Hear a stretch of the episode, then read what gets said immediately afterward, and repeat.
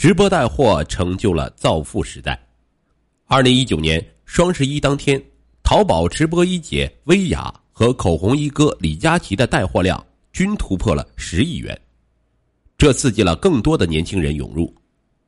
柳文和周景这对恋人也曾迎上风口，经过努力，柳文走红，流量收入猛增迅涨，周景却很惨淡。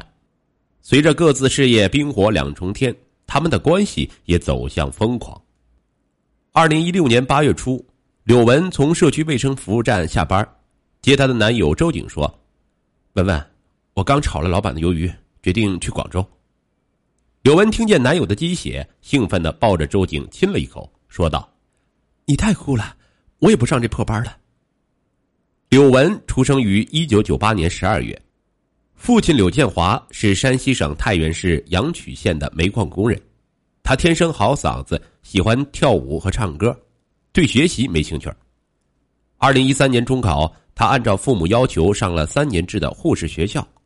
在护校，柳文觉得这个专业太没劲了，将来尽做伺候病人的事儿。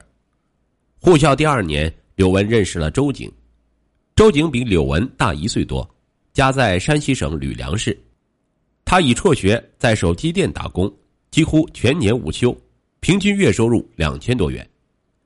柳文毕业后被安排在太原的社区卫生服务站，来看病的大多是老人。柳文为他们注射、量血压，有时还帮便秘病人灌肠。他毫无兴趣。见男友付诸行动，柳文也交了辞职申请。她对父亲谎称应聘了广州市的一家医院。柳建华从攒下的血汗钱中拿出五万元：“闺女，穷家富路，先给你备用。”柳文点了点头，却不知道周瑾的银行卡余额只有两千多元。二零一六年九月十七日。两人到了广州，临时住进了一家快捷酒店。快半个月过去了，他们都没有找到工作。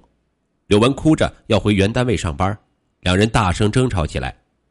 这时有人按门铃，周瑾去开门，一个化着浓妆的女孩直嚷嚷：“吵死了！不知道我在直播吗？”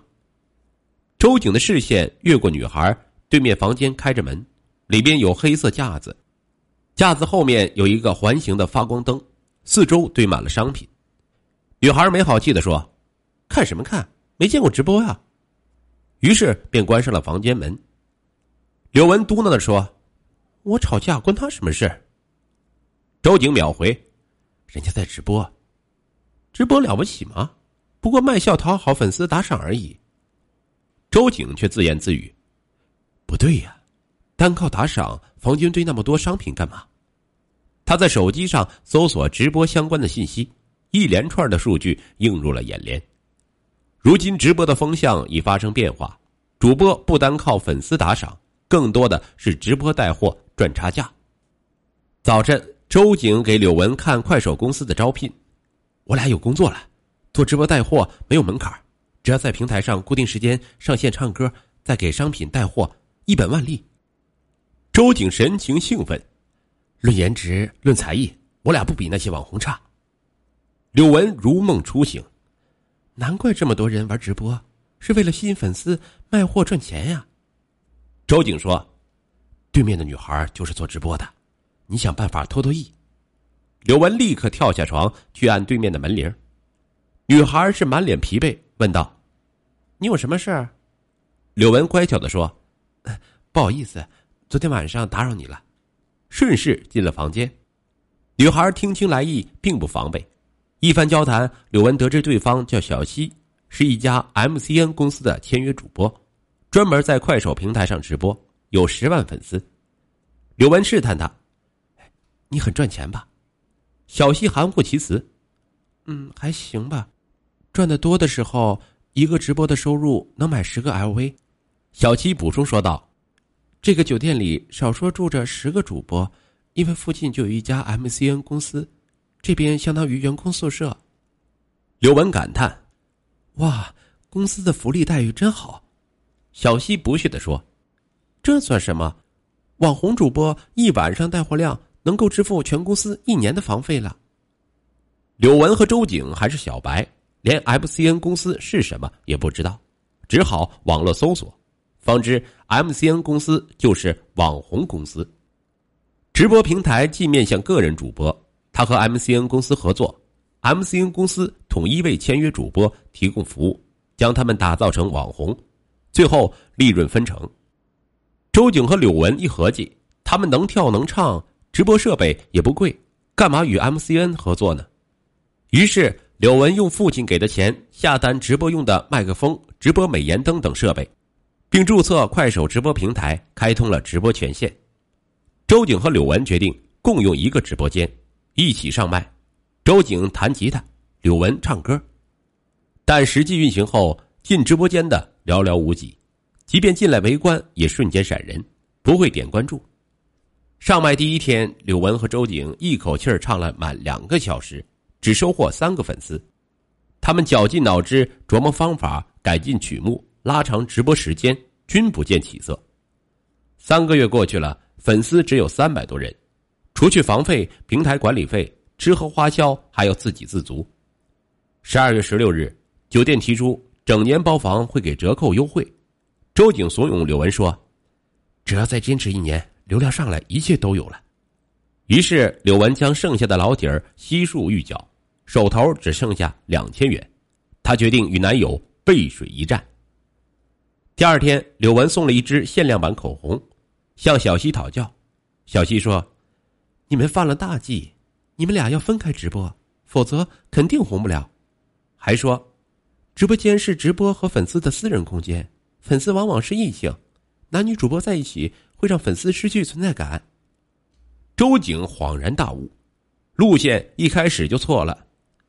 当晚，周景把设备分成两份柳文撅起了嘴：“你唱歌弹琴都拿手，单飞了我怎么办？”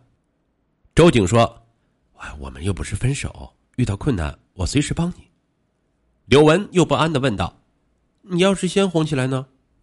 周景安慰道：“你傻呀，不论谁先红，赚的钱一起花，一起分。”柳文心里很欣慰。柳文觉得自己唱歌水平不咋样。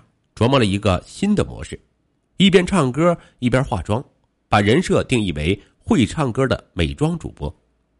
周景干脆做起了纯音乐，每天抱着吉他唱欧美流行歌曲。一个月不到，各自的发展大大出乎意料。柳文意外的火了起来，数天时间粉丝冲到两千多，周景的粉丝却刚刚破百。周景与柳文探讨，柳文劝他多留时间跟粉丝交流。弹琴时不要只顾自我陶醉，周景一听就反驳道：“你那些没营养的俗套，我不屑一顾。”柳文被他怼的是无语。渐渐的，柳文忙得没时间与他交流，因为没有人气，周景直播也是三天打鱼两天晒网。柳文的粉丝突破了一万人，为了保持热度，每天直播长达八个小时，常常连吃饭睡觉也没空。除了应对粉丝的互动，还要与找上门的商家洽谈广告意向。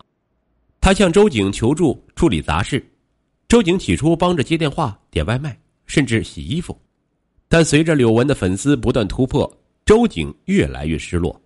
他宁愿躺在床上打游戏，也懒得帮柳文。柳文气的是骂他没良心，他阴阳怪气的说：“不过就这点粉丝嘛，也要把你当明星伺候吗？太耍大牌了吧！”柳文的粉丝涨到两万多，有商家正式与他洽谈直播带货，每卖出一单有提成，但对直播时长要求严格，达不到时长要求按违约进行赔偿。柳文已不再是小白，他积累了实战经验，也知晓直播带货的节奏，保证直播时长得有助手。他向周景开口，却被呛了回去：“我不会参与，就你那唱歌的三脚猫功夫，也会有粉丝买你推荐的东西。”男友要面子，自尊心强，柳文能够理解，但正是事业发展的关键时期，他却不顾大局，柳文不禁也上了火。他停顿数秒说：“我想试试，你若不帮我，我只好花钱请助理。”周景挥挥手说：“你自便。”